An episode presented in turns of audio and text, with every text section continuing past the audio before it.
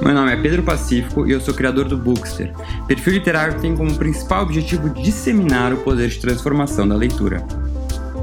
Neste podcast, eu recebo convidados plurais e com diferentes formações para compartilhar com a gente não só um pouco da sua relação com a leitura, mas também as suas próprias histórias. Histórias essas que muitas vezes deram livros ou poderiam dar.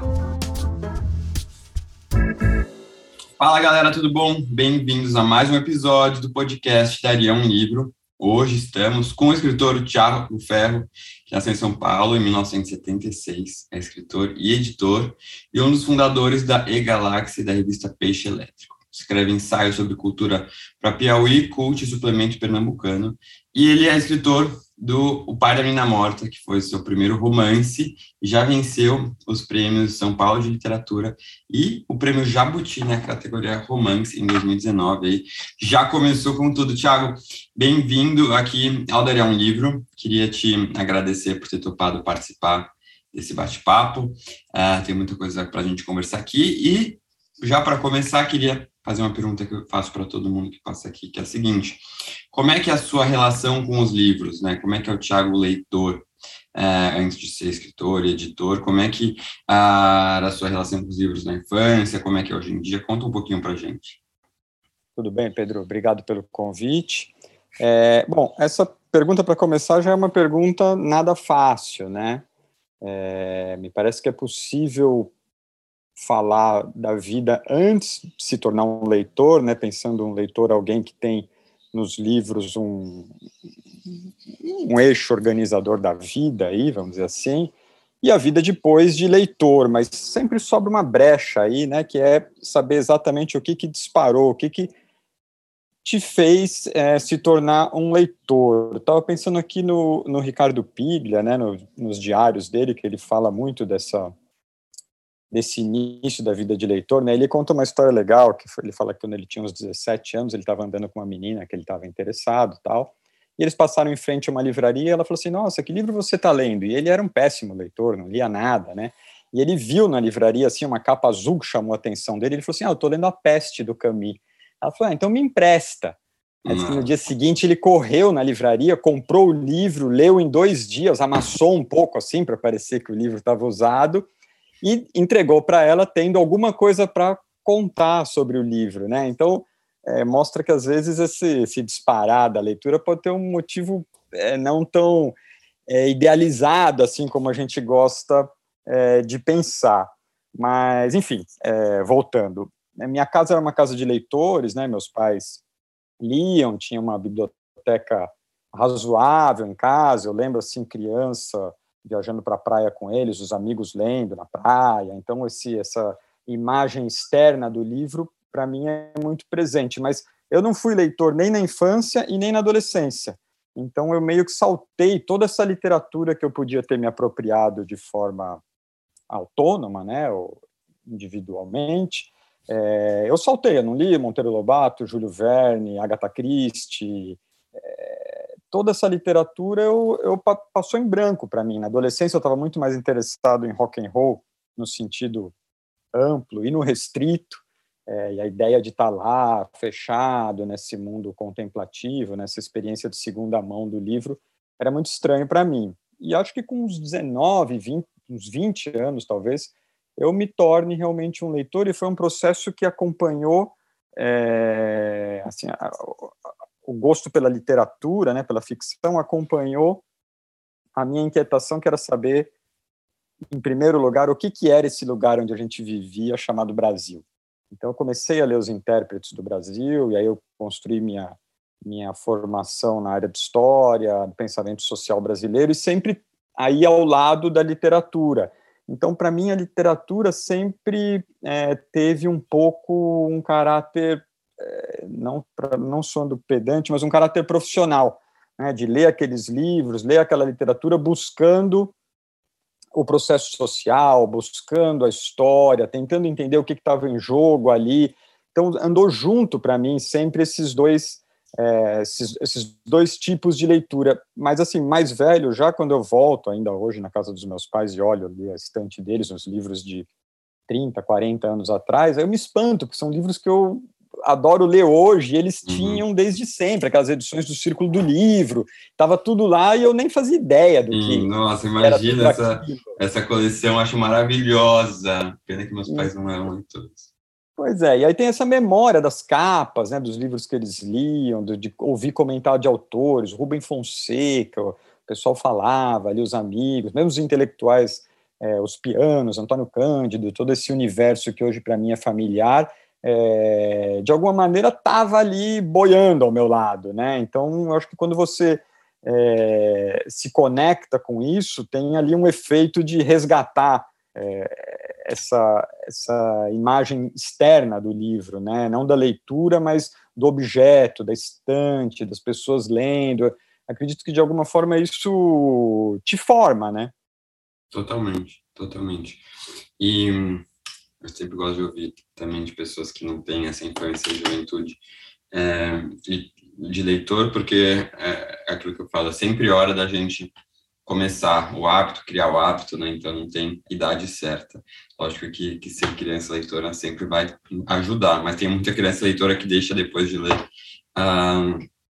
Quando vira adulto, isso que você falou é, sobre né, você lia com esse caráter profissional, você acha você consegue diferenciar, assim, às vezes eu leio esse livro profissionalmente, ou às, às vezes eu leio esse livro, assim, descompromissado, porque eu acho que tem uma diferença, né? Quando a gente lê algo pensando é, profissão, né, querendo tirar alguma coisa, procurando alguma coisa específica naquela obra, querendo tirar alguma coisa, pelo menos para mim, é, pensando em livros técnicos, é, porque apesar também de hoje em dia a literatura também ser uma profissão para mim, é, quando eu leio algum livro de parceria, eu leio como se fosse outro qualquer, mas é, você sente alguma diferença ou não?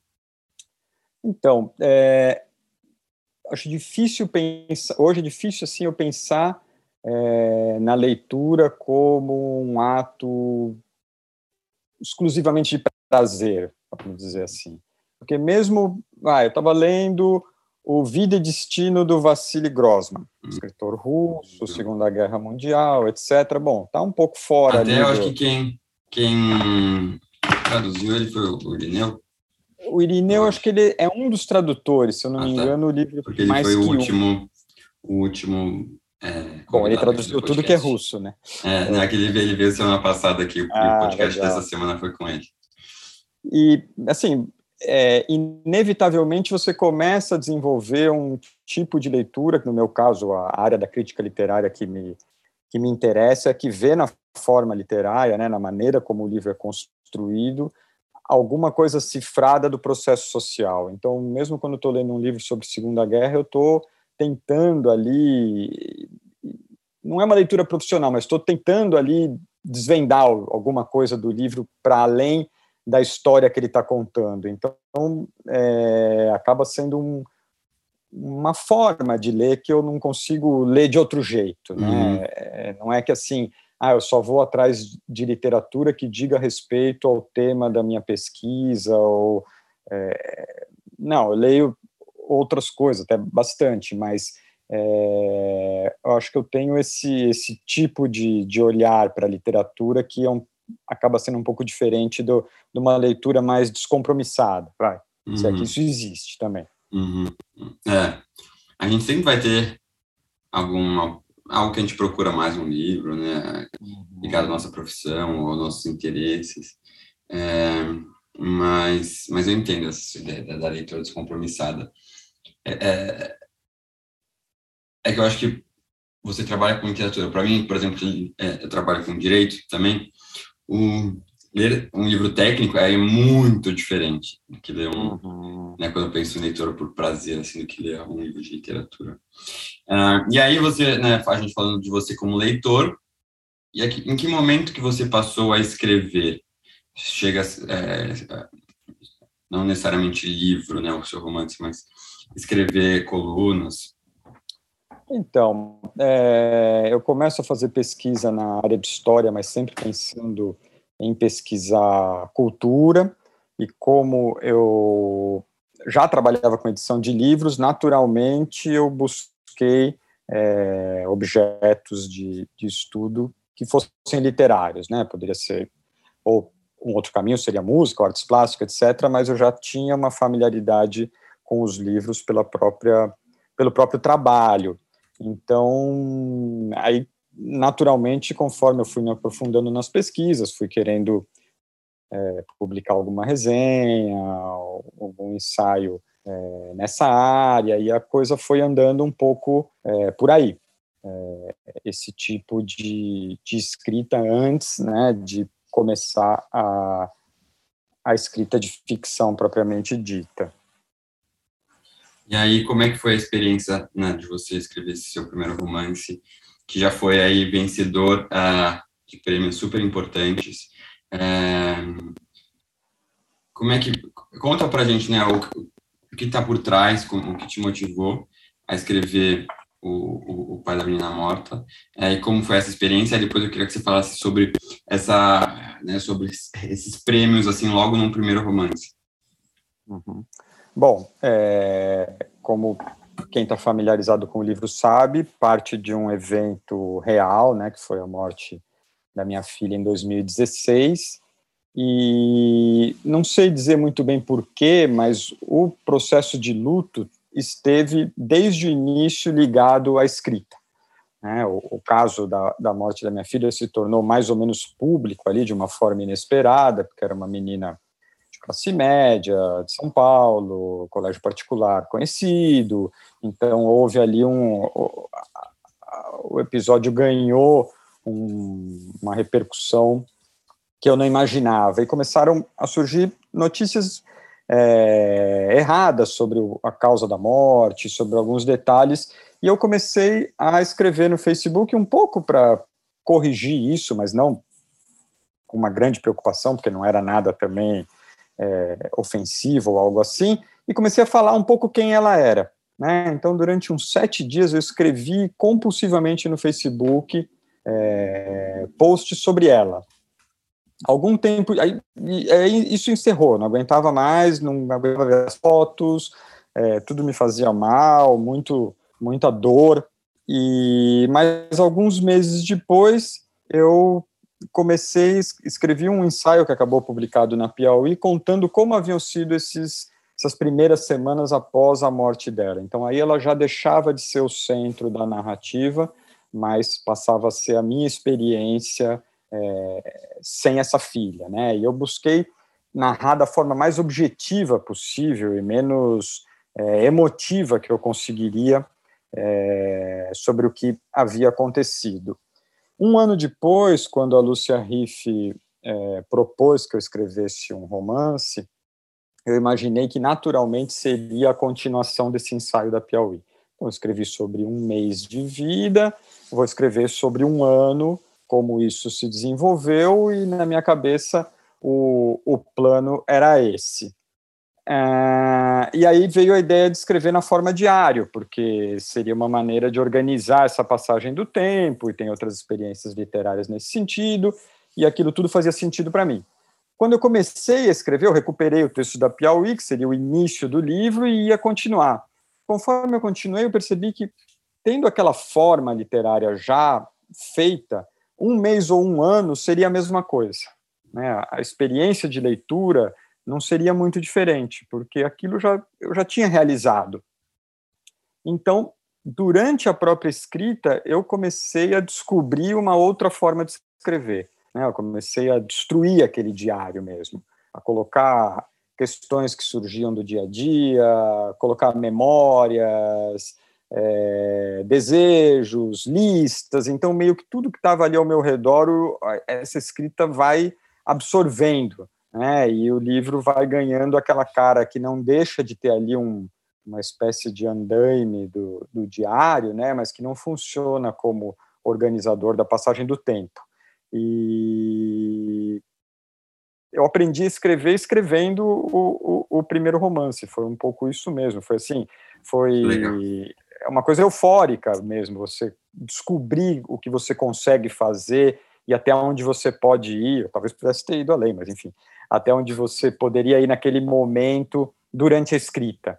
Né? Então eu fui me descobrindo escritor ali conforme eu ia escrevendo, não, não, não havia um projeto é, pré-estabelecido de me tornar escritor, de escrever um romance, de nada. Foi realmente acontecendo. acontecendo. Que, le que legal isso, porque eu acho que muita gente, até que tem vontade de escrever, às vezes tem muito medo de né, não, não, acreditar que te, conseguiria escrever, é, ou que talvez precisa ter uma experiência muito grande, já ter escrito várias coisas para escrever um romance, ou ter feito cursos. Lógico que isso tudo ajuda e, e é super uhum. bem-vindo, mas é, essa experiência deve ter sido muito, é, muito gratificante, assim, né? Muito é, interessante você ir se descobrindo enquanto escreve, indo descobrir, descobrindo sua capacidade de escritor né, durante a construção daquela narrativa.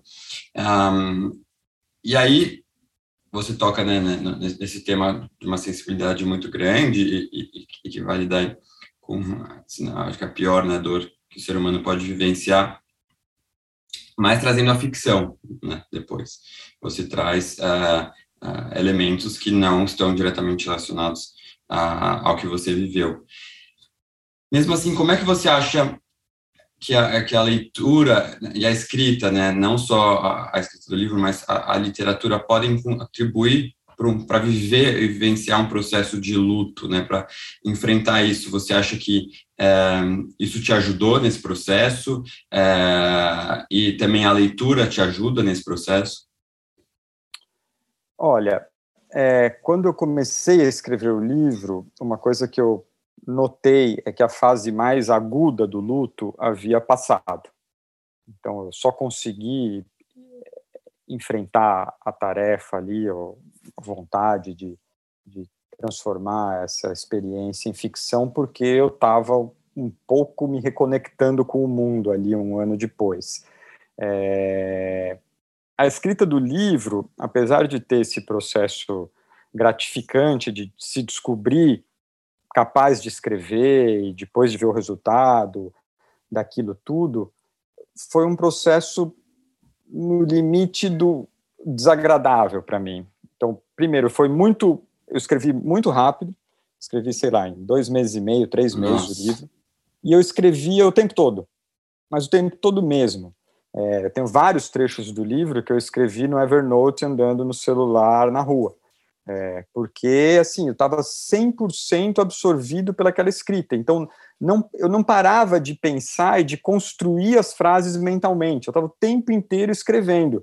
E eu não podia perder aquilo. Então, eu ia escrevendo, porque eu achava que, não, isso aqui eu tenho. Não, via uma coisa na rua ali, uma pessoa com um machucado. Não, isso aqui é, faz sentido. E, assim, acordava de madrugada e Aí eu falei, não, isso eu não vou esquecer, não vou esquecer, não vou esquecer. De manhã, claro, eu tinha esquecido, tinha uma angústia de esquecer. Aí eu comecei a gravar os trechos para não esquecer, olha, passagem na padaria, não sei o que e tal e tal, para depois eu eu desenvolver. Você estava então, vivendo é em função do, do, livro, assim, tudo ao seu redor. Então, exatamente, uma espécie de buraco negro ali você se transforma, mas a euforia de se descobrir escritor, como ela é exagerada também, é, é desagradável.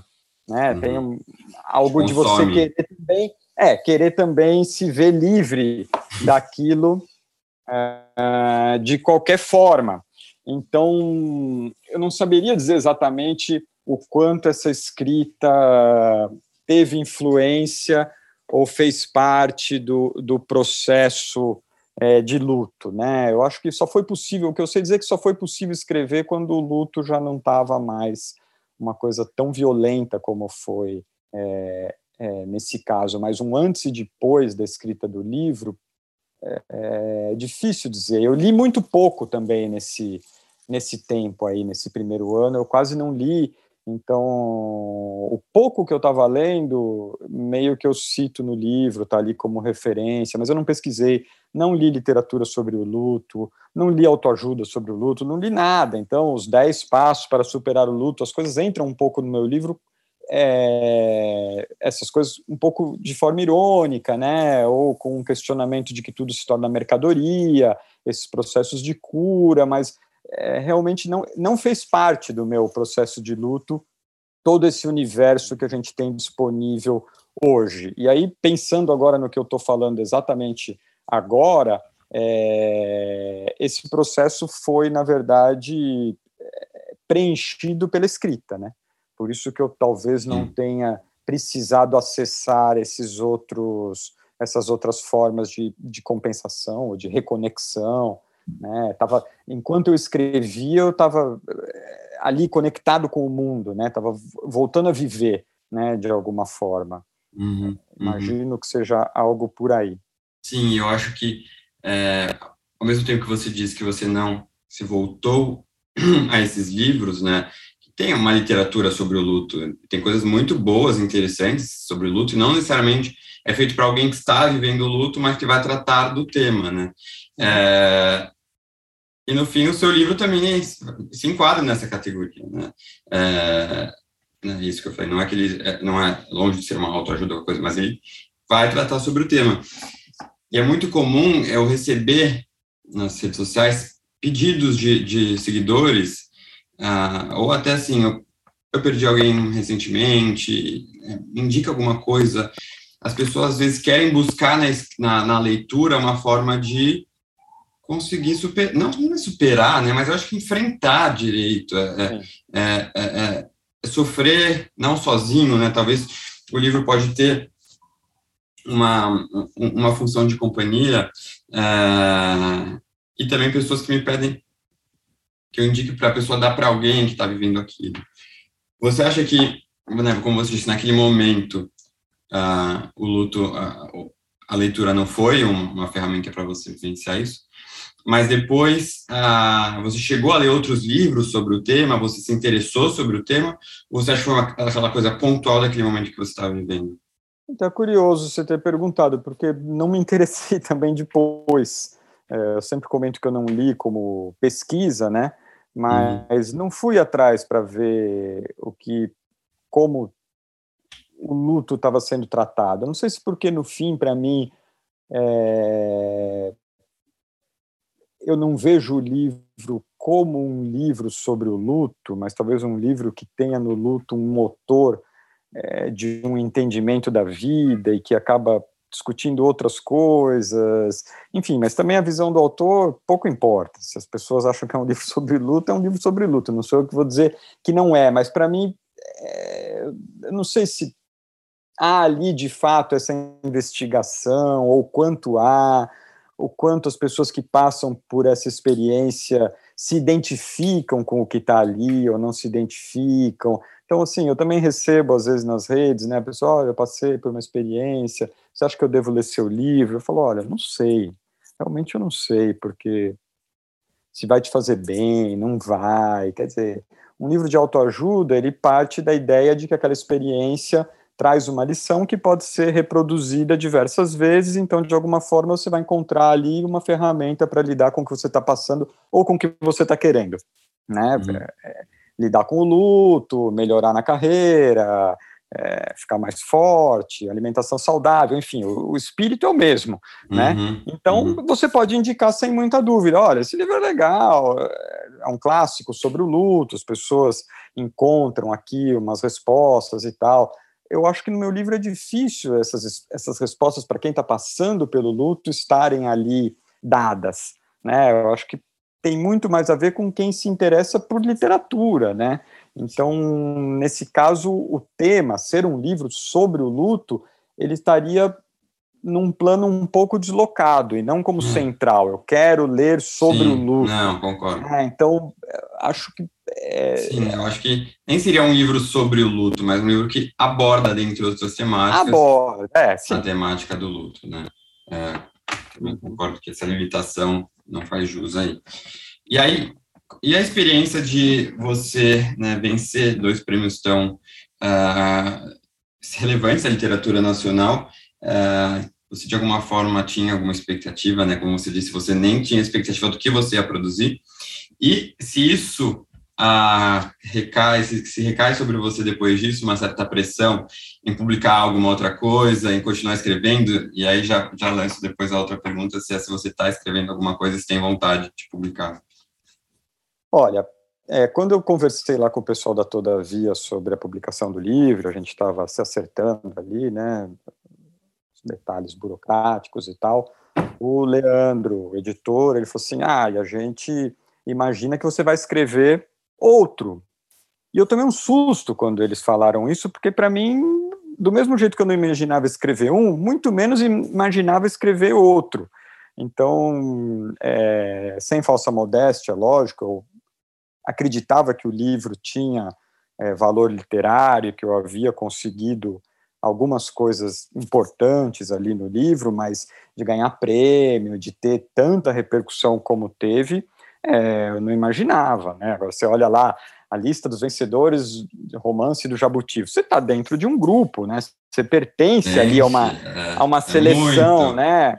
Categoria romance, a categoria de prestígio dentro da literatura. Uhum. Você está lá junto com outros 50 caras que é, sei lá quem, Jorge Amado, Graciliano Ramos, são os, é, os nossos grandes autores. Então, pô, é legal, né? Não tem como não não gostar e não ficar feliz com, com tudo isso, ou falar, ah, não, os prêmios não significam nada. Não, significam.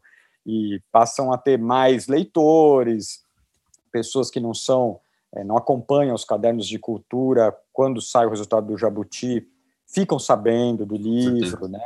Então tem, tem, tem questões aí com o prêmio que eu acho que é mais do que um certo snobismo aí que algumas pessoas que algumas pessoas fazem, né? Não é, ah, não, então eu sou o melhor livro daquele ano. Não, fui escolhido naquele momento pelo aquele júri que entendeu que ao lado daqueles outros livros havia ali uma novidade ou um, algo que fosse um pouco a mais que os outros. Isso para mim é, é, muito claro, mas você passa realmente a frequentar uma uma seleção de autores e livros que é muito muito legal. O Carlos Guilherme Mota, que é um historiador já emérito do Departamento de História da USP, ele fez um, uma tese de doutorado dele que foi assim inacreditável. O cara tinha 22 anos, escreveu e virou livro, e aquilo é, mudou a compreensão de uma série de coisas na cultura brasileira. E ele falava o seguinte, já com 70 e poucos anos: quando alguém quer me provocar, né, eles me elogiam falando, ah, aquele seu primeiro livro foi incrível. Falo, Bom, mas eu não escrevi mais nada depois, né, 50 anos de cara, continuo elogiando o primeiro livro. Então tem um pouco essa maldição do, do sucesso tem, do primeiro tem. livro. Tem, é, não tem como, não tem, como, porque foi muito, o meu livro, no caso, foi muito resenhado, né? Muito. Teve muita crítica, muita gente crítico de peso, leu o livro, gostou, assim, foi, né, o livro aconteceu aquele ah, ano mesmo. É, tá acontecendo, nós estamos aqui, né? Exato. Quatro anos depois conversando, então, acho que tem tudo isso. Bom, eu entreguei, estou entregando o segundo livro para toda ah, a vida. Ah, é? Ah, que massa, eu não sabia Conto disso. aqui em primeira mão, em primeira mão para o podcast. Olha, não sabia é. disso. Não tem Máximo. título ainda, Estamos trabalhando no livro, a ideia é lançar no início do ano que vem. É, é um processo aí de edição e de acertar. Eu mesmo preciso ver se é aquilo mesmo. E, por incrível que pareça, foi um livro novamente escrito relativamente num período, um período relativamente curto, cinco, seis meses, escrevi no segundo semestre do ano passado, e novamente foi assim, eu não, não vi a hora de me livrar do livro, uhum. da escrita não tem o tema do luto, não é sobre minha filha, uhum. nada disso, mas novamente é um negócio que quando eu estou escrevendo eu fico pensando, nossa, quando eu leio sobre um autor que fala, fiquei seis é, anos é, escrevendo esse livro, não, não é possível que alguém fica seis anos escrevendo o mesmo livro, é um tormento. É... Então tá aí, a forma, você, no fim, com essa sua primeira experiência, você descobriu a sua personalidade como escritor, né? Talvez você sim. seja assim mesmo, você gosta de você vive muito a escrita e aquele livro, e deve ser uma coisa que te consome tanto que você precisa, tipo, vai, vai, meu filho. Não, né? eu tomei o avião para ir lançar, participar da Feira de Guadalajara do livro do pai da menina morta, né? E ali, sentado sozinho na poltrona, é, sentado duas pessoas do meu lado, e aquilo já começa a se construir uma cena e tal, e eu já começo a anotar ali no notes do celular alguma coisa. Então, assim, parece, né, quando as pessoas ouvem, geralmente quem é leitor, né, escritor, fala, ah, que delícia, né, a pessoa está ali observando e já criando o livro. E não, você está ali atormentado, na verdade, né, você quer ficar sossegado dentro do avião, não quer ficar pensando que aquele casal que é. passou lua de mel em Los Angeles e que mora no Jaguaré e que que, que, eles, que, que vai acontecer com eles? Aí eu já começo a projetar a menina daqui a 30 anos e não sei o quê, e aquilo vira uma cena, mas não, não é um, ah, essa observação da vida e tal, não é algo muito divertido. Você não quer ir deitar à noite e ficar pensando nas frases? Não quero, não, não quero. é engraçado porque esses dias eu também participou aqui do podcast o Milton Ratum, e ele estava contando que do primeiro para o segundo livro, acho que ele demorou 10 anos para escrever. Fala, gente do céu, como é que consegue, né? É, porque realmente é, uma, é um casamento, né? Com, com aquele livro. E, o, e, e aí depois ele tem dados diferentes. Então você, no caso, ficou um tempo sem escrever, né? Realmente. Fiquei, fiquei. São, ok, eu lancei o livro, eu escrevi o primeiro livro é, em junho, julho de 2017. Uhum. Lançado em 2018, eu escrevi agora o segundo, segundo semestre de 2022, são cinco anos depois, né? Uhum. Porque veio a ideia, na verdade, o Gustavo Pacheco me convidou para escrever um conto para a revista Grampa. E eu comecei a escrever tal, e vi que aquilo não terminava, né? Não fechava, mas falei, bom, hoje em dia o conto não precisa ser tão fechadinho tal, vou mandar uhum. e ver o que acontece. E ele, como um cara que entende muito de conto, falou: ah, deixa eu te ligar para a gente conversar. Ele falou: oh, isso aqui não é um conto. É, tudo bem que o é. conto hoje em dia não tem a necessidade de amarrar a história no final, mas isso aqui você podia continuar escrevendo indefinidamente. Aí ele falou: olha, vamos fazer o seguinte: eu publico falando que é um trecho do seu novo romance, e você continua escrevendo. Eu falei: ah, foi generoso, mas ao mesmo tempo colocou uma, um uma pressão. uma pressão. É, e funcionou, eu continuei escrevendo e virou virou romance, voltei aquilo que estava escrito e modifiquei bastante, né, já não está fiel ao que ficou ao que ficou na granta, porque sempre eu vou sujando mais o texto conforme eu vou relendo, sempre acho que está muito comportado e vou cada vez mais hum. talvez hoje o pai da menina morta eu, é, eu faria mais enlouquecido do que já é em algumas partes. Então eu voltei nesses trechos e aí entreguei, mas aí não estava muito seguro de algumas partes. Vou ainda vou ver, o Leandro também vai ler. É, o que vem temos livro. Boa, bom saber, ficamos animados sobre essa maldição do segundo livro. Realmente, né, é algo conhecido, assim. Até eu li meio que recentemente um livro que o, o personagem ele estava estava envolvido nisso, eu não estou conseguindo lembrar agora como é. Mas que era a história de um personagem que justamente escreveu o primeiro livro, foi, teve muito sucesso e depois empacou. Não vou conseguir lembrar agora. É, mas deve, deve dar uma pressão, mas que bom, então que já está. Já... Mas, olha, mas você sabe que eu não. Em nenhum momento durante a escrita eu me coloquei é, não pensei, não é, não é ser é, arrogante, mas eu não pensei no leitor. Eu não pensei em quem leu o primeiro livro, como se, peraí, tem um, eu tenho leitores agora, né? Vamos dizer assim, é, na, no pequeno grupo, mas tenho. É, uhum. Qual é a expectativa para o próximo livro? Não, eu fui de novo com tudo é, com consciência de que aquilo valia a pena, aí resta os outros dizerem se valia mesmo, mas para mim valia, então eu sabia o que eu estava fazendo, eu achava que estava bom, que me agradava, e eu fui em frente e escrevi. É, é, agora, depois de publicado, é outro, outro, outra questão, né? Mas acho que você tem que estar tá resolvido com você mesmo. Se uhum. vai dar certo, se não vai, se vão falar mal, se vão falar bem, isso é outro, outro é. universo. É, não, com certeza. Esse é o mundo ideal, né? Para tudo. Mas a, a, gente às vezes vive Sim. muito em função e, e, acaba ficando preso ao que os, às expectativas dos outros que os outros vão achar da gente. E conta um pouquinho para a gente. É, eu sei que é difícil falar de livros favoritos de, da vida, mas que livros que marcaram assim sua vida, que quando você pensa em indicar, em indicar uma leitura para alguém, quais que vêm à sua mente? Olha, é, para mim o grande livro da literatura, assim, de todos os tempos que eu leio, releio, já devo ter lido umas dez vezes, é Memórias Póstumas de Brás Cubas. Eu ainda hoje leio e penso, caramba, que livro que o Machado escreveu. É, ele você lê hoje como com técnicas ali que ele usa que poderia ser da literatura contemporânea, né? Uhum. Romance fragmentário, uh, comentário do autor no meio do texto, é, o autor defunto, é, a visão de mundo, enfim, é, meio que tá tudo ali. Eu acho que é um, é um romance que é, eu gosto então, da obra toda, é, eu gosto. Travou? Não, romance experimental, né?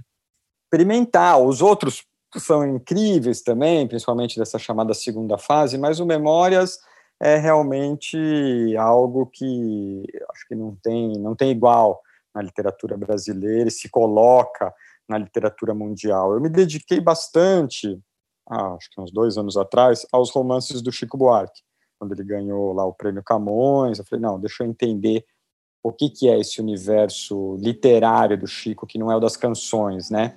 E, com o intuito de realmente pensar, escrever sobre isso. E o Estorvo, que é o romance de estreia dele, tá vendo a maldição do, do primeiro romance, é, também é um grande livro, sim, hum. é muito superior aos que vêm depois. Acho que é um livro que fica, que é de 91, até dei um curso sobre os romances do Chico e mostrei enfim, como cada um deles é construído e tudo que eles nos contam sobre o Brasil, principalmente, sobre a nossa experiência, tudo que eles antecipam. eu, nunca li nada dele.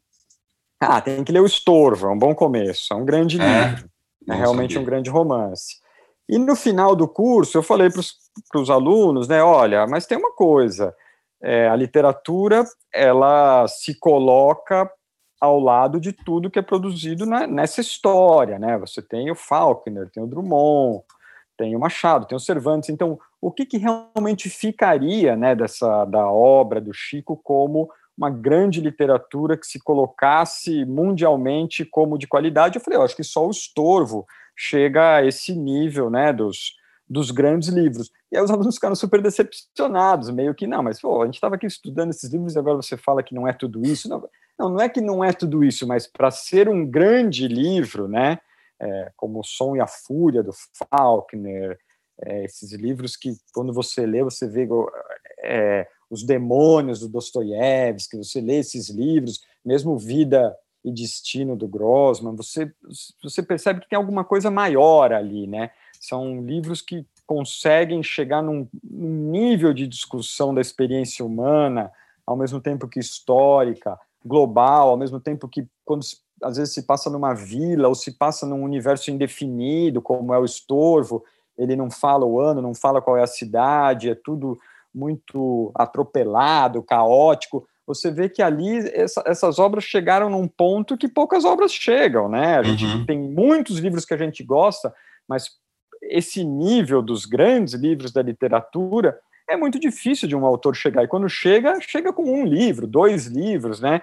Não, não é a obra inteira que o cara consegue manter a mesma, Sim, a mesma qualidade sempre. Então, eu falei isso que eu achava que o estorvo realmente da literatura contemporânea é, era um grande livro, mas os outros talvez é, não chegassem lá. Bom, eu tenho lido as narrativas curtas do Kafka, que eu acho que sempre também. Esse sim, talvez romances mais longos, as narrativas curtas, é tudo assim, você lê agora e percebe que você entra aí num universo construído formalmente através da linguagem que é espantoso, né? É, você, quando você começa a ler as primeiras frases ali, você sabe que você está diante de algo que é maior do que o, os contemporâneos dele, é maior do que o que a gente costuma ler corriqueiramente, né? São autores que chegaram num ponto ali de desenvolvimento formal e de consciência histórica que é, raramente é, é, igualado. Então, não sei se eu respondi, fui uhum. devaguei um pouco aqui, mas foi ótimo, assim que a gente gosta então, quando você é essa literatura, né? A literatura realista do século XIX, o Flaubert, acho que a Educação Sentimental é um grande livro ainda hoje que a gente consegue ler esse tipo de literatura feita hoje, eu acho que já tem problema, né? A literatura realista, desse narrador em terceira ou primeira pessoa, que ocupa um lugar que lhe dá o direito de saber de tudo, eu acho que é um lugar problemático, né? historicamente, socialmente, se reflete na literatura. Acho que é difícil ler um livro contemporâneo que ainda lide como o Flaubert lidou. Aí o Philip Roth consegue isso, que é espantoso, mas acho que existe hoje uma, uma cobrança de você se colocar no livro, né? de abrir as engrenagens e o funcionamento do romance, de mostrar que aquilo é artifício. É, acho que é outra fase da literatura, né? Então, enfim, eu gosto disso tudo. É muito legal, eu adoro ouvir quando a pessoa se empolga nas, nas, nas, nos seus livros favoritos. E, de, e recentemente, o que, que você leu de bom, assim, até pensando em literatura contemporânea? Literatura contemporânea, ficando um pouco na, na prata da casa, eu li esse O Filósofo no Porta-Luvas, do Juliano Garcia Peçanha, que eu acho que é um livro interessante. Ele é um autor interessante, que fica aí um pouco definido entre o ensaio e o romance, e a cada livro ele tem ido mais para o romance né, tem se arriscado mais, e esse é um livro legal. Tem humor, que é uma coisa também que não é muito comum de, de, de ser alçado à grande literatura, uhum, e é muito é difícil de conseguir, né, o, o, bom o bom romance engraçado, né, o Complexo de Portnoy do Roth, os livros engraçados são são difíceis da gente encontrar, e ele tem humor no, no, no personagem que ele, que ele cria, que é meio autoderrisório, é... Bom, eu estou fazendo a minha tese de doutorado, então eu tenho lido pouco fora da hum. área da, desse pensamento social brasileiro e da crítica é, literária da década de 60 e 70 no Brasil. Mas eu, se eu tivesse que indicar um romance contemporâneo brasileiro agora, eu indicaria esse do Juliano, que eu acho que é, é, é legal. Uhum. Ótimo. Bom, Thiago, muito obrigado é, por ter participado aqui. Adorei saber que você vai, já terminou de escrever um livro novo, que vai ter aí para a gente ano que vem. Uh, e que, que você continue aí com muito sucesso e não pare de produzir coisa boa que a maldição do segundo romance não te pegou. Tomara. Adorei a é conversa. É Obrigado pelo convite. Tchau, tchau, pessoal. Obrigado por ter ficado aqui até o final e semana que vem tem mais bate-papo aqui no Daria um